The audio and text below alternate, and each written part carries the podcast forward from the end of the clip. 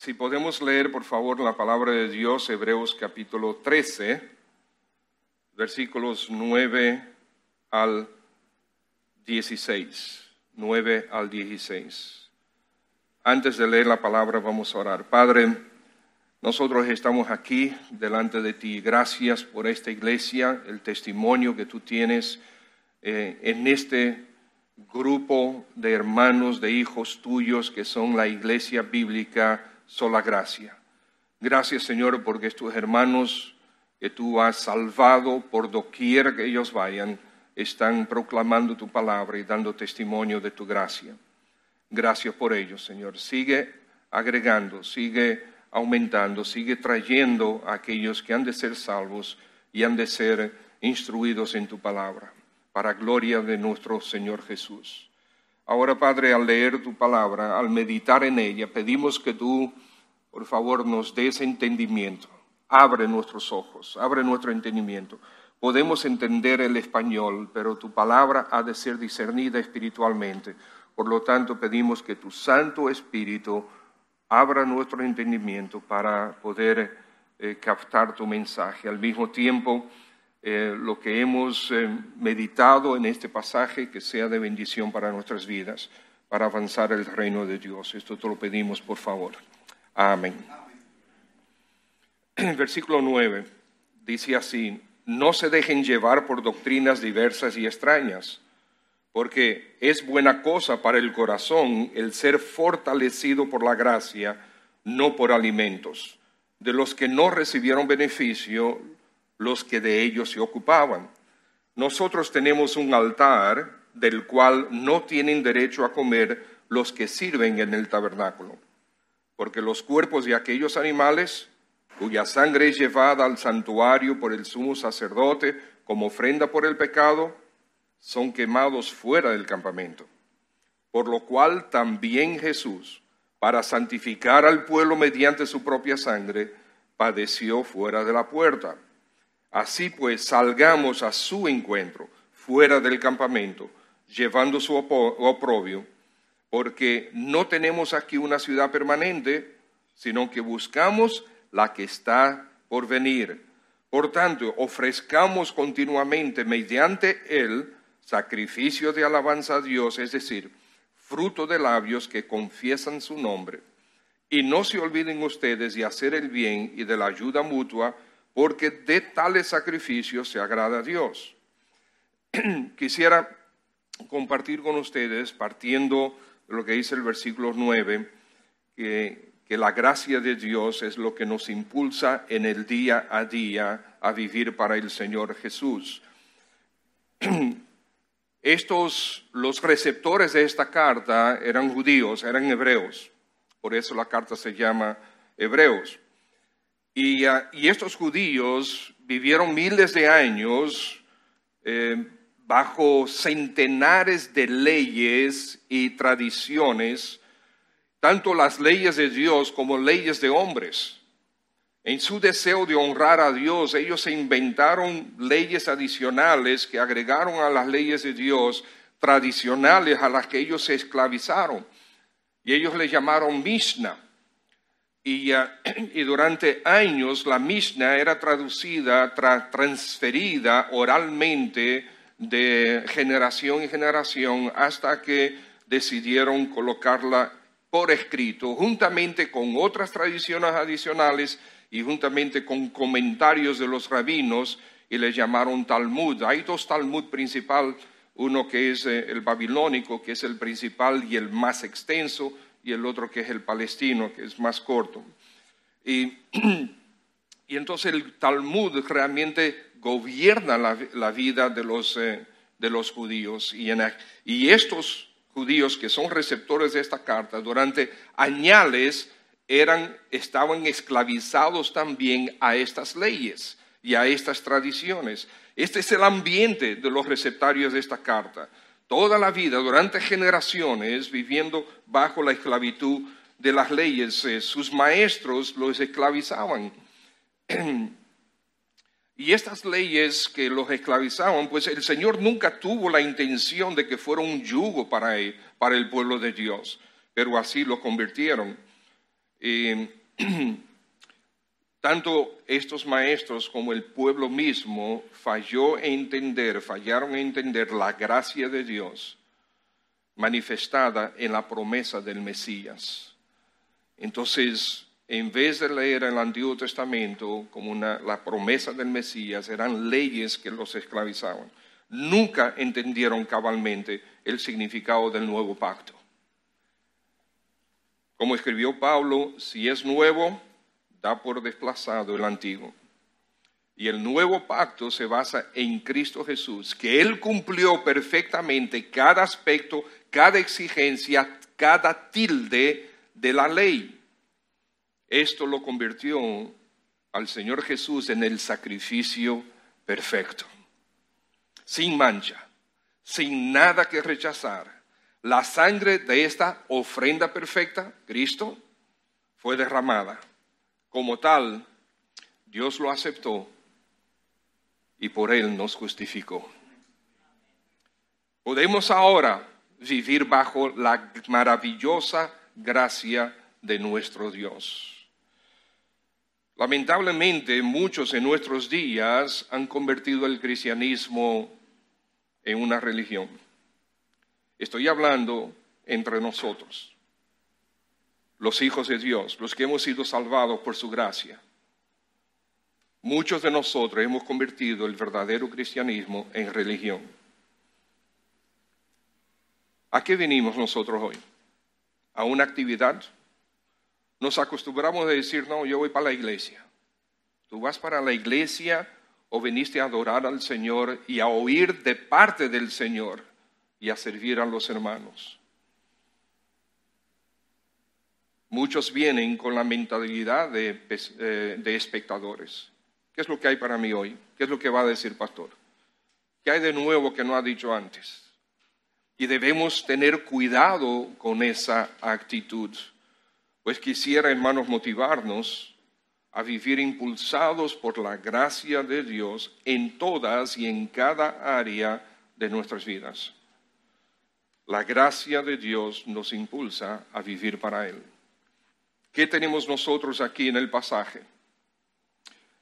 Bueno, los creyentes judíos a los que se dirigió esta carta originalmente estaban siendo incitados a abandonar al Mesías. Estaban siendo incitados a abandonar a nuestro Señor Jesucristo y a regresar al judaísmo de aquel momento. Ellos estaban siendo incitados por causa de la creciente persecución los judíos, el judaísmo, no estaban siendo perseguidos, pero los cristianos sí. Y no solamente eso, sino que los falsos maestros, los judaizantes, estaban abriendo brechas en los corazones de ellos en cuanto a su fe. Estaban creando dudas si realmente habían, estaban creyendo en el verdadero Mesías. Y los estaban incitando a abandonar la fe. Entonces, Dios inspira a este hermano que no sabemos exactamente quién es durante siglos o quizás décadas, muchos años, se pensó que era Pablo, pero em, no sabemos quién fue que escribió Hebreos.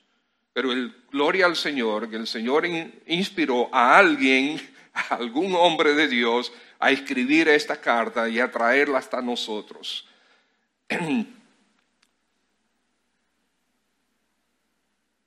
La idea que él ha presentado aquí en Hebreos es que Cristo Jesús es el verdadero Mesías y es superior a todos y a todo lo que existe. ¿Quién como Él? No hay nadie como Cristo. Ese es su argumento. Él es superior. Y no hay argumento válido que sujete a Cristo bajo alguna otra creencia secundaria.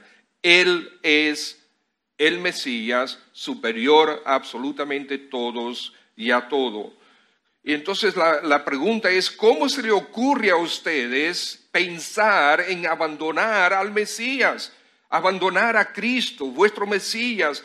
Si Él es superior a todo y a todos, entonces el escritor les demuestra esta verdad a través de la carta. Por ejemplo, eh, vamos a ver rápidamente, en el capítulo 1 y 2, Cristo, y Cristo es superior a los profetas, a la creación misma. Él mismo es el creador, lo presenta el, autor. Eh, es, es superior a los ángeles, Él es el Hijo de Dios y Él es Dios mismo. Este Mesías es superior a todo, es vino a destruir el imperio de la muerte, expiando el pecado del pueblo. En el capítulo 3, Cristo es superior a Moisés y a la ley. 4, Cristo es superior al día de reposo. De hecho, Él es nuestro reposo absoluto. Capítulo 5 al 7, Cristo es superior al sacerdocio. Él, es nuestro sumo sacerdote. Un sumo sacerdote superior al que existía, porque es santo, puro, perfecto, que jamás muere e intercede por ustedes en el mismo trono de Dios. Capítulos 8 al 10, Cristo es el nuevo pacto. Por tanto, en, el los capítulos 8 y 9, Cristo es superior al antiguo pacto que estaba lleno de rituales y sacrificios, obras ceremoniales que apuntaban hacia Él mismo. El capítulo 9, Cristo es superior al santuario. De hecho, Él es nuestro santuario perfecto, Él es el lugar santísimo ya. El capítulo 10, Cristo es el sacrificio superior. No fue un animal sacrificado por ustedes, sino Cristo mismo, el Hijo de Dios, vino, se encarnó, se entregó por ustedes. ¿Cómo a ustedes se les ocurre abandonar a Cristo? Jesús es pues superior a todo y a todos. Él es el mismo Dios, el Dios sobre todas las cosas que se ha sentado en el trono, pues Él es también quien sustenta todas las cosas. El Señor Jesús es el autor y sustentador de nuestra salvación. Y abandonar a Cristo es apostasía. Y si lo hacen, no tendrán parte de la salvación eterna de la cual Él es el único proveedor. Este es el argumento que está presentando el, um, el escritor en toda la carta. Entonces, a la luz de lo que están viviendo estos cristianos, a la luz de la persecución y de las consecuentes pérdidas de todo tipo. Ellos perdieron sus trabajos, perdieron familia, perdieron pertenencias, perdieron tierras, perdieron casas, tuvieron que mudarse de un lado para el otro porque estaban siendo perseguidos, eh, siendo que estas circunstancias no parecían para nada favorables, mucho menos agradables. Estos hermanos debían afianzarse en la gracia de Dios. Debían recordar todos aquellos en el Antiguo Testamento que vivieron por la fe, ahí el capítulo 11. él llega al capítulo 11 y dice, sí, esto es posible. Ustedes están pensando abandonar al Mesías, pero miren ahora y comienza a hablar de Abel, después de Noé, de Enoch, de Noé, de Abraham. Y, así pues cruza toda eh, esa gran lista de hombres que sí vivieron por la fe antes de Cristo, mirando hacia el futuro, mirando hacia el Mesías, y ellos vivieron todo eso por fe. Es posible vivir por fe. Ese es lo que él le está diciendo. Por eso dice, tenemos toda esta gran eh, nube de testigos que nos dice claramente es posible vivir por fe. Y ellos también fueron perseguidos y muchos y algunos fueron aserrados, otros fueron puestos en prisiones, otros fueron muertos, fueron es posible a pesar de la persecución de vivir por fe en el Mesías. Así, amados hermanos, el evangelio de nuestro Señor Jesús dice ahí comenzando el capítulo 13 que Jesucristo es el mismo ayer, hoy y por los siglos. Él jamás cambia, Él está vivo y para siempre vivirá y por lo tanto su evangelio también jamás cambia. Es verdad y es exactamente lo que necesitamos. La gracia de Dios, el favor inmerecido de Dios hacia el pecador. Este regalo, esta gloriosa verdad es lo que nos debe impulsar a vivir hoy, mañana y siempre delante de Él. Así vemos en los próximos, tres, eh, en los próximos versículos tres verdades. La gracia de Dios nos impulsa a estar firmes en el Evangelio. La gracia de Dios nos impulsa a una perspectiva de eternidad. La gracia de Dios nos impulsa a una vida de sacrificios. Lo primero que veremos es la gracia nos impulsa a estar firmes en el Evangelio, versículos 9 al 11 no se dejen llevar de diferentes doctrinas, de diversas doctrinas y, doctrinas diversas y extrañas, dice. No se dejen llevar de eso. Y miren, esto no es solamente un aviso para ellos, es un aviso para nosotros. Recientemente eh, notaba que una hermana no estaba asistiendo a la iglesia desde la pandemia. Tuve comunicación con ella varias veces, pero la llamé y le pregunté y ella me dice, bueno, lo que pasa, pastor, es que mis creencias han cambiado. Yo, ajá. Sí, es que yo, yo creo en un Dios de amor, no un Dios que castiga. Le digo, bueno, tenemos reunión con, ojalá podamos reunir de esta semana con ella para ver qué fue lo que pasó y regresar a las escrituras, regresar al Evangelio. Porque déjeme decirle, el Evangelio manifiesta un Dios absoluto, de absoluto amor. ¿Dónde fue que se perdió? No es solamente para ellos, es para nosotros también. Debemos tener cuidado. Esta palabra doctrina significa enseñanzas, enseñanzas de todo tipo, diversas. Esta palabra diversas tiene la connotación de diferentes colores. Y em, como dice Samuel Pérez Millo, él lo, traduce de esa manera, diferentes colores. Son enseñanzas aparentemente atractivas, pero contrarias a la Biblia. Y nosotros al escuchar podemos ser llevados por esas enseñanzas, principalmente si las proclama algún famoso.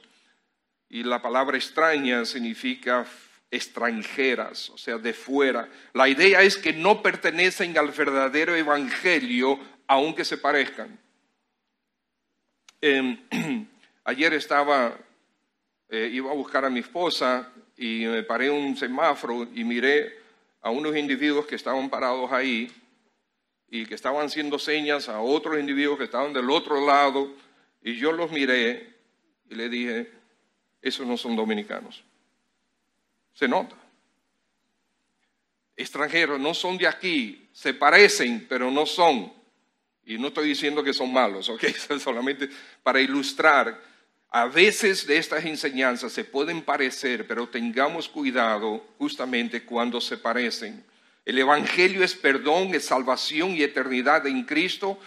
Eh, Jesús, por su buena y exclusiva voluntad, su gracia, por medio de la fe, no hay otro Evangelio porque no hay otro Cristo. Y muchos pueden hablar bonito, pueden decir muchas verdades, pero si están mezcladas con mentiras, entonces es una verdad fatal, por así decir. Hasta pueden ser buena gente. Cuando se desvían de la verdad que solo Cristo está la salvación, cuando predican a Cristo pero agregan otras cosas para, como por ejemplo, guardar el sábado, como por ejemplo guardar el domingo, que también los hay hablar en lenguas o hacer esto o dejar de hacer aquello, cuando agregan otros libros y los colocan al mismo nivel que la autoridad bíblica, como por ejemplo tenemos a, la iglesia de los adventistas del séptimo día, que todos los escritos de Elena G. de White, ellos los colocan como autoridad bíblica, al mismo nivel. Los mormones tienen tres libros, principalmente el libro mormón, ellos lo colocan, es más, por encima de la Biblia. Pero hay otros que prefieren seguir individuos que hablan muy lindo, como dicen. Por eso nosotros tenemos que tener peligro, eh, eh, ¿cómo se llama? Cuidado. Cuando terminamos de predicar, el pastor Rafael, alguien te dice, qué lindo te habló, pastor. Eso a veces no, nos, da miedo. Qué lindo te habló. No, no queremos hablar lindo, queremos hablar la palabra de Dios en, lo que Él nos, eh, nos permita. Individuos que pueden ser excelentes charlistas y motivacionales, no se le debe llamar pastores. No quieren señalar el pecado, no quieren llamar a la gente al arrepentimiento. Suenan sofisticados preguntando, ¿y quién soy yo para juzgar a fulano o a sutano.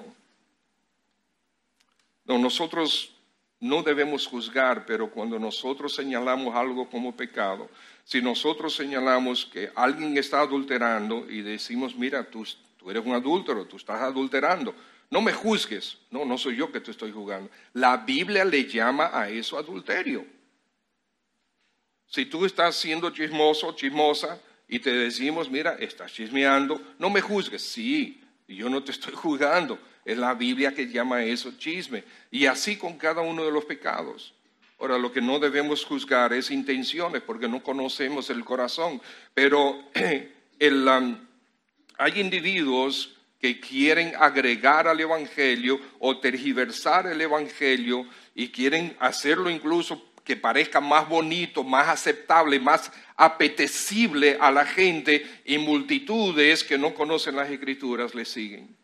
Tengamos cuidado con eso porque no hay otro evangelio. La gracia de Dios nos impulsa a ser fieles al evangelio. Tenemos los judaizantes que siguen eh, presionando y aprovechándose de las circunstancias de persecución de estos creyentes. Y sus enseñanzas son diferentes a las del evangelio. Insisten en los sacrificios, que se cumplan mandamientos de hombres. Todo eso es contra la gracia. Estos sacrificios buscan, eh, buscan ganar el favor de Dios. Déjame decirte, no podemos ganar el favor de Dios. Podemos recibir el favor de Dios en Cristo Jesús.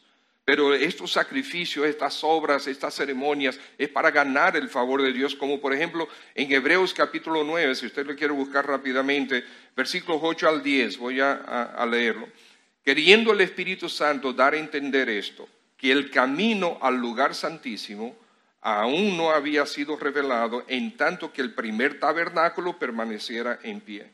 Esto es un símbolo, el primer tabernáculo, un símbolo para el tiempo presente, según el cual se presentan ofrendas y sacrificios, y que dice que no pueden hacer perfecto en su conciencia al que practica ese culto, ya que tienen que ver solo con comidas y bebidas y diversos lavamientos y ordenanzas para el cuerpo impuestas hasta el tiempo de reformar las cosas. ¿eh? Esos son sacrificios que no pueden hacer nada por nuestra conciencia o por mucho menos nuestra salvación.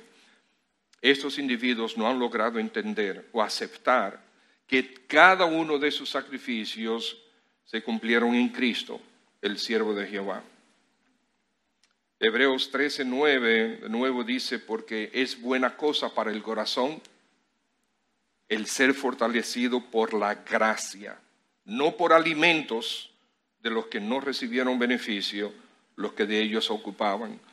Está diciendo, señores, después de darles todo, enseñarles sobre Cristo, que Cristo es superior, diciéndoles también, miren, capítulo 11, hay mucha gente Muchos fueron fieles al Mesías por la fe, eh, descansando en la gracia de Dios.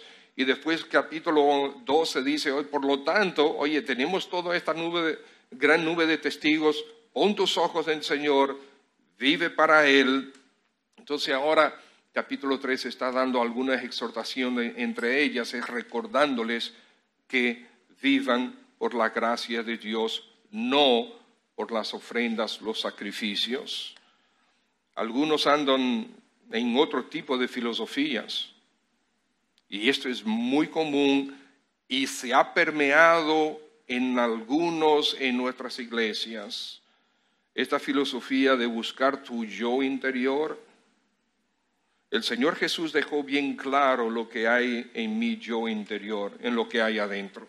En Marcos capítulo 7, versículo 21 al 23, miren lo que el Señor Jesús dice de mi yo interior, de tu yo interior.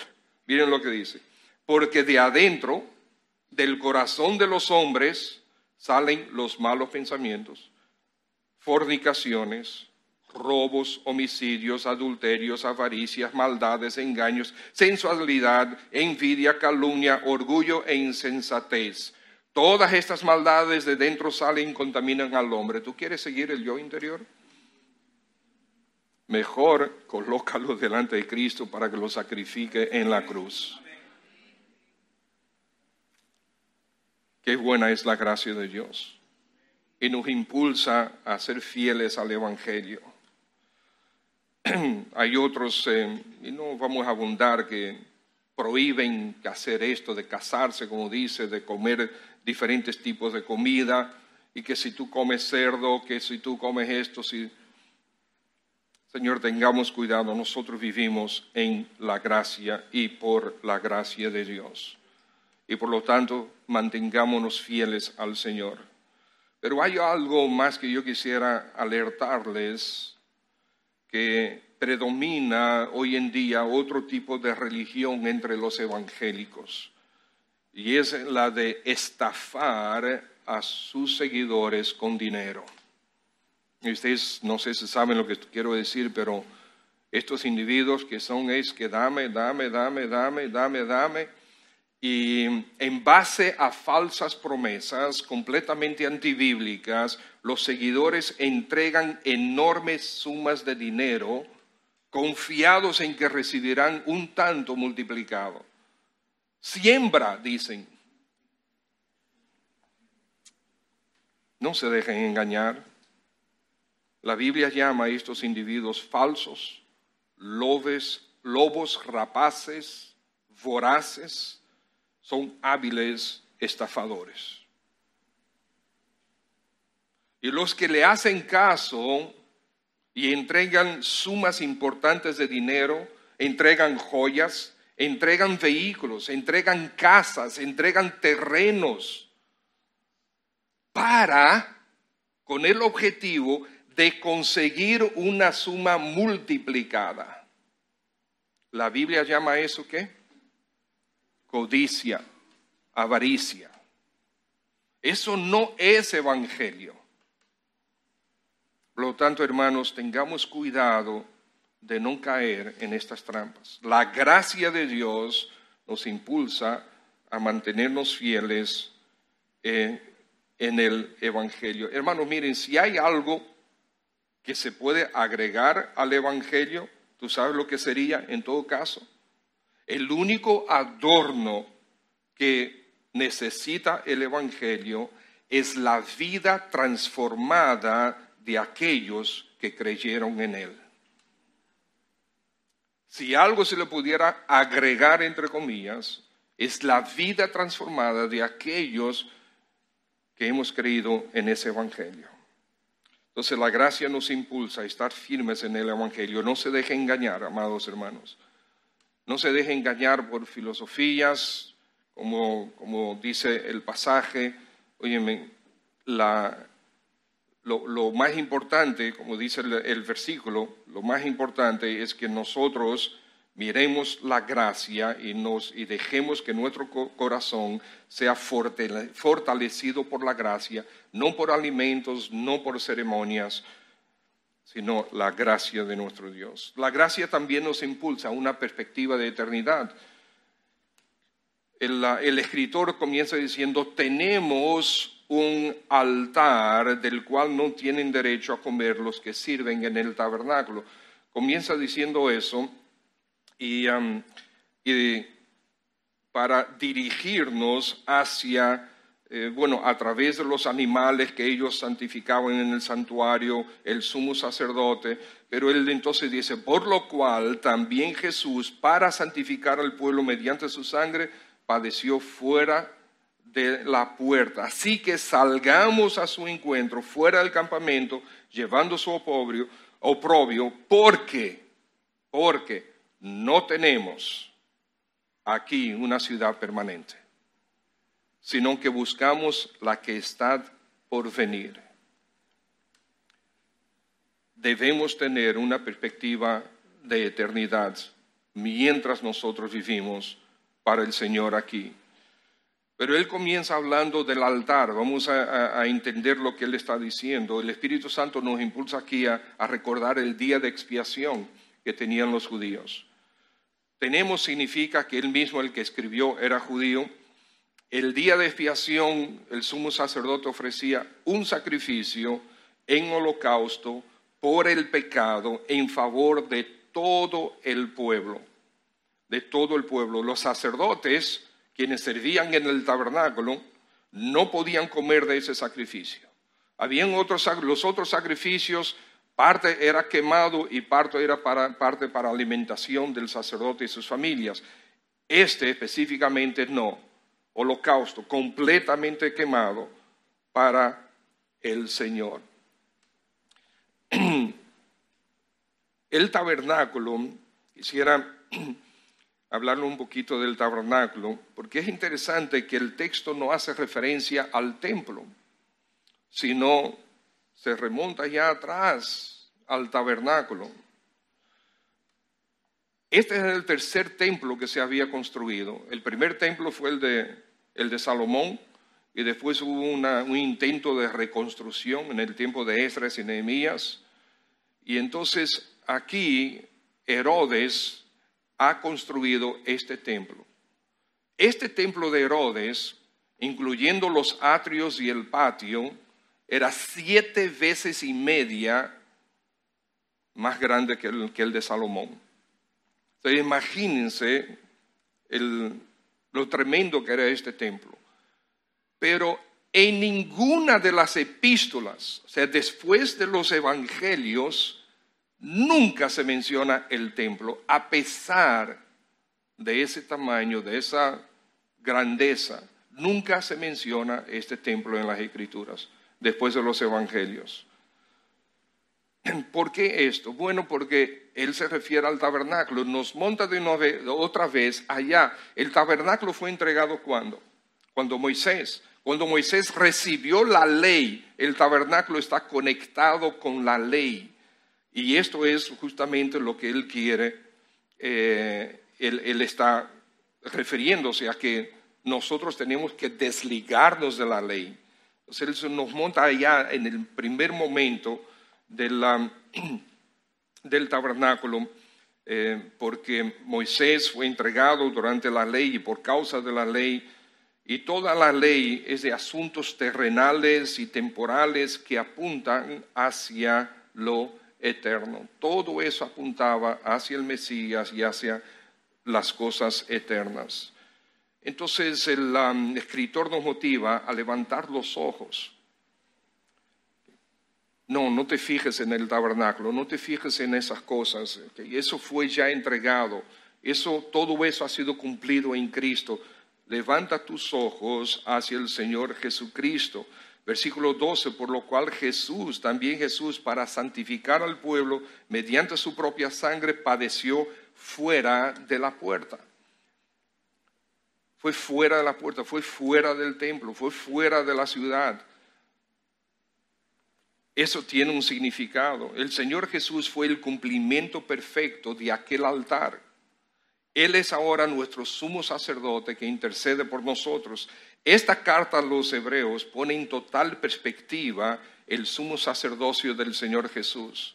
Hecho, hay trece pasajes que, que se refieren al sumo sacerdocio del Señor Jesús en este libro de Hebreos. Pero capítulo 9, versículo 11 dice, pero cuando Cristo apareció como su sacerdote, sumo sacerdote de los bienes futuros, bienes futuros, a través de un mayor y más perfecto tabernáculo, no hecho con manos, es decir, no de esta creación, entró al lugar santísimo una vez para siempre, no por medio de la sangre de machos cabríos y becerros, sino por medio de su propia sangre, obteniendo redención eterna. El, el escritor dice, no más tabernáculo. Miren al Señor Jesucristo. Apunten hacia arriba. No tenemos aquí, dice él, una ciudad permanente, sino que buscamos la porvenir. No hagamos raíces en este mundo. Una de las cosas que yo trato de siempre enseñar a nuestra, a nuestra congregación, y tengo años predicando, predicando sobre eso. No es que tengo años predicando el mismo mensaje, pero tengo años enseñando a la congregación. Hermanos, anhelen estar con Cristo. Y no estoy hablando, anhelen estar con Cristo en comunión aquí, no. Anhelen estar realmente con Cristo, porque ¿para qué fuimos salvos? No es para estar con Cristo en gloria. Esta no es nuestra salvación. De hecho, déjenme decirles algo, esta salvación no ha sido completada aún. Todavía, todavía falta que Él venga y nos transforme a su verdadera imagen y semejanza. Para cuando estemos con Él en absoluta gloria, ahí se habrá con, ah, ¿con qué? consumado, gracias la palabra que está consumado nuestra salvación. Pero es que estamos tan aferrados a estas cosas de aquí. Los solteros, no, que el Señor no venga porque quiero casarme. Los que están comenzando un negocio, bueno, señores, que déjame, esta es una de mis ilusiones, que, ¿cómo? No, no entiendo. Nunca lo he entendido. Salgamos a Él fuera del campamento Desliguémonos de la ley, abracemos la gracia de Cristo. Él fue el sacrificio definitivo. No hay necesidad de más una vez para siempre. Ahora lo que esperamos es lo que Él tiene para nosotros en gloria. Ahora, sí, nosotros vivimos aquí. Nosotros vivimos aquí, pero vivimos aquí con una perspectiva de eternidad. No pongas atención a las cosas temporales y perecederas de este mundo. En serio, tu trabajo, tu empresa, aún la energía que Dios te da para producir en este mundo, en esta tierra, todo esto es simplemente, son simplemente instrumentos para propósitos eternos.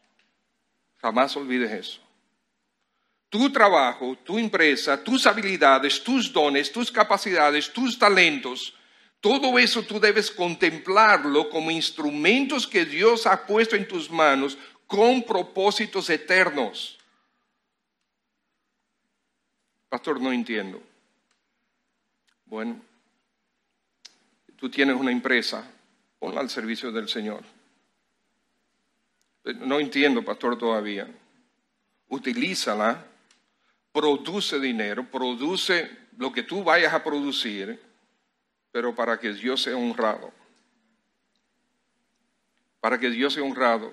Tus empleados, para que Dios sea honrado. Acuérdate, tu trabajo, tu empresa, ah, donde tú estudias, tus vecinos, tu familia, todo eso son campos misioneros que Dios ha puesto delante de nosotros. Es nuestro campo misionero. Donde yo vivo, el edificio donde yo vivo, esa comunidad, esas 13 familias que están ahí, son un campo misionero para mí. Todo lo que es alrededor de mí, toda esa urbanización es un campo misionero. Tengo que levantar los ojos de la perspectiva horizontal a una perspectiva eterna que nosotros no estamos aquí para, para crear raíces aquí, estamos aquí como instrumentos de Dios. Tú te imaginas, eh, no sé cuándo tú te convertiste, hoy es día 11, ¿verdad? 11 de septiembre, un día medio, eh, pero el próximo sábado, en la gracia de Dios, es la fecha que yo tengo registrada como que el Señor me salvó, hace 42 años atrás. Yo tenía 17 años. ¿Y si el Señor hubiese venido un año antes? ¿Qué hubiese pasado conmigo? ¿Qué hubiese pasado quizás con la mayoría de ustedes? ¿Cuántos de ustedes tienen 42 años o más de, creyentes? Hay unos cuantos. Pero si el Señor hubiese venido antes. Por lo tanto, tenemos que tener una perspectiva eterna porque para que otros sean salvos mientras esperamos la venida de Cristo.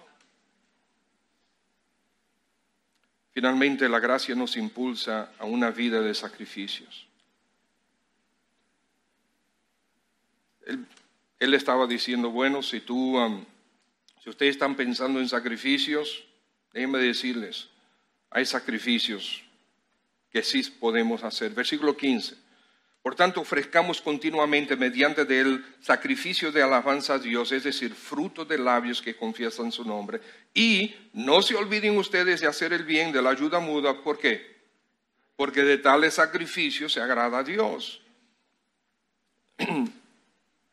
si nosotros estamos viviendo en gracia y por la gracia, no, el Señor no busca sacrificios animales. El escritor nos señala dos tipos de sacrificios aquí, como producto de estar en la gracia de Dios. Sacrificios de alabanzas a Dios. O donde tú, tu vida, tú adoras al Señor. Tú tienes al Señor en tu mira, tú vives para Él en total adoración. Esto suena como a lo que el Señor Jesucristo dijo que es el principal mandamiento amarás al Señor tu Dios sobre todas las cosas, vamos a resumirlo de esa manera. Y entonces el segundo dice, hacer bien a los demás. Eso suena al segundo principal mandamiento. Y amarás a tu prójimo como a ti mismo. En otras palabras, trata con gracia a los demás, adora al Señor, que sea lo más importante en tu vida, y trata con gracia a los demás. Hace muchos años, un, un hermano amigo mío, con quien, bueno, cada, él es de Estados Unidos, cada vez que él venía al país, se quedaba en mi casa, la mayoría de las veces, y nos quedábamos conversando y conversando hasta a veces dos y tres de la mañana y uh, creamos un vínculo bien fuerte. Yo tengo la tendencia de ser, eh, de relajar mucho y eso es peligroso porque a veces mis relajos se convierten en bromas medio complicadas. Entonces, eh, relajando yo puedo burlarme de la persona. Es un relajo, pero, pero te estoy aplastando. Eso me pasa, yo sé que a, muchos de ustedes probablemente lo mismo. Y él una vez me dijo algo que nunca me he olvidado. Porque así estaba relajando con él de esa manera. Y él me dijo, Pedro, edifica, no destruyas. Puf, wow. Todavía es amigo mío. Doy gracias al Señor por eso. Nunca más me he olvidado. Edifica, no destruyas. Y esto es tan importante, hermanos, cuando estamos hablando de la gracia, que nosotros debemos tratar a los demás con gracia. La gracia nos impulsa a ofrecer ese sacrificio al Señor, hacer bien a los demás, edificar a los demás. No lo aplastes. Ama a tus adversarios. No devuelvas mal por mal, sino bien por mal. No busques venganzas ni represalias.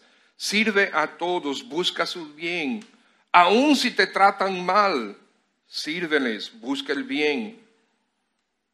Justamente conversando con algunos líderes religiosos, el Señor mencionó los principales mandamientos en una oportunidad y un escriba afirmó que lo que el Señor había dicho, amar a Dios sobre todas las cosas y al prójimo como a sí mismo, él dijo, eh, cito, es más que todos los holocaustos y sacrificios.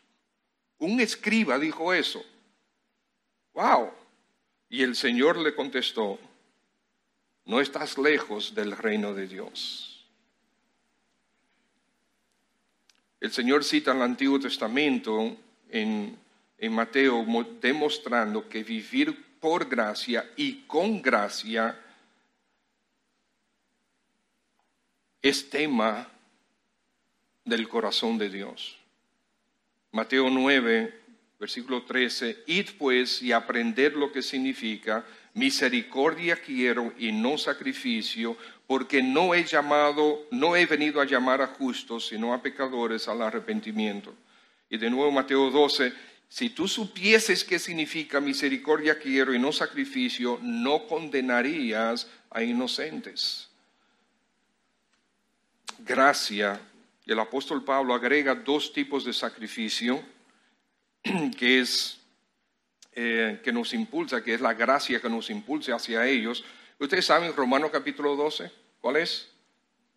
Que nosotros debemos ser sacrificio vivo y santo, aceptable a Dios, que es nuestro culto racional. Y también en Filipenses capítulo 4, versículo 18, pero lo he recibido todo y tengo abundancia, dice. Estoy también abastecido, dice Pablo, habiendo recibido de Epafrodito lo que ustedes enviaron, fragante aroma, sacrificio aceptable, agradable a Dios. El pastor ahorita, mientras anunciaba las ofrendas, que no se recogen ofrendas, pero que las ofrendas son parte de lo que el Señor quiere que nosotros le entreguemos. ¿Ustedes saben por qué? Porque no es nuestro. No es nuestro a mí no importa cuánto tú tengas, cuánto mucho o cuánto poco, no es tuyo. Es el Señor. De Él pertenece la tierra y su plenitud, de Él es todo. Y los que conocen algo de mí, de nuestra familia, eh, nosotros tenemos 43 años aquí en el país y eh, donde, de donde nosotros somos, mi papá tenía mucho, tenía mucho y lo perdió todo, todo, de un día para el otro. Es más, de la noche para la mañana. Todo. No, porque el país donde nosotros vivíamos comenzó una guerra civil y, por diferentes razones a mi papá querían meterlo preso. Pero gracias al Señor estábamos todos fuera. Un amigo lo llamó y le dijo, no regreses. Y ahí se quedó todo. Más nunca hemos regresado. Todo se perdió. Pero el Señor nos trajo eventualmente aquí y aquí conocimos al Señor. Dios tiene un mejor plan que el nuestro. Pero es importante que nosotros no nos aferremos a esto, sino en perspectiva eterna. Dios es el dueño, es el absoluto. A Él es que amo, a Él quiero servir y si tengo que perder todo, perder todo, el Señor dará gracia en cada momento. Y también necesitamos mucha gracia de Dios y el Señor nos da mucho. Para poder vivir para Él. La gracia nos impulsa a estar firmes en el Evangelio. La gracia nos impulsa a una perspectiva de eternidad. La gracia nos impulsa a una vida de sacrificios. Adorar al Señor, servir a los demás, entregar a nuestra vida y también nuestras ofrendas, los sacrificios. Por lo tanto, amados hermanos, que nuestra vida no sea una vida de, de religiosidad, sino que realmente vivamos la gracia que decimos que hemos creído, vivamos, vivamos para el Señor en cada aspecto, en cada área de nuestra vida. El Señor me dio oportunidad, igual que al pastor Rafaelito y al pastor eh, Saladín, de, de trabajar en el área secular durante años. Y, em, y como creyente, es, es, vivir para el Señor donde quiera que el Señor nos tenga. Vivir con esa gracia y para la gracia, con la gracia de Dios. Amén.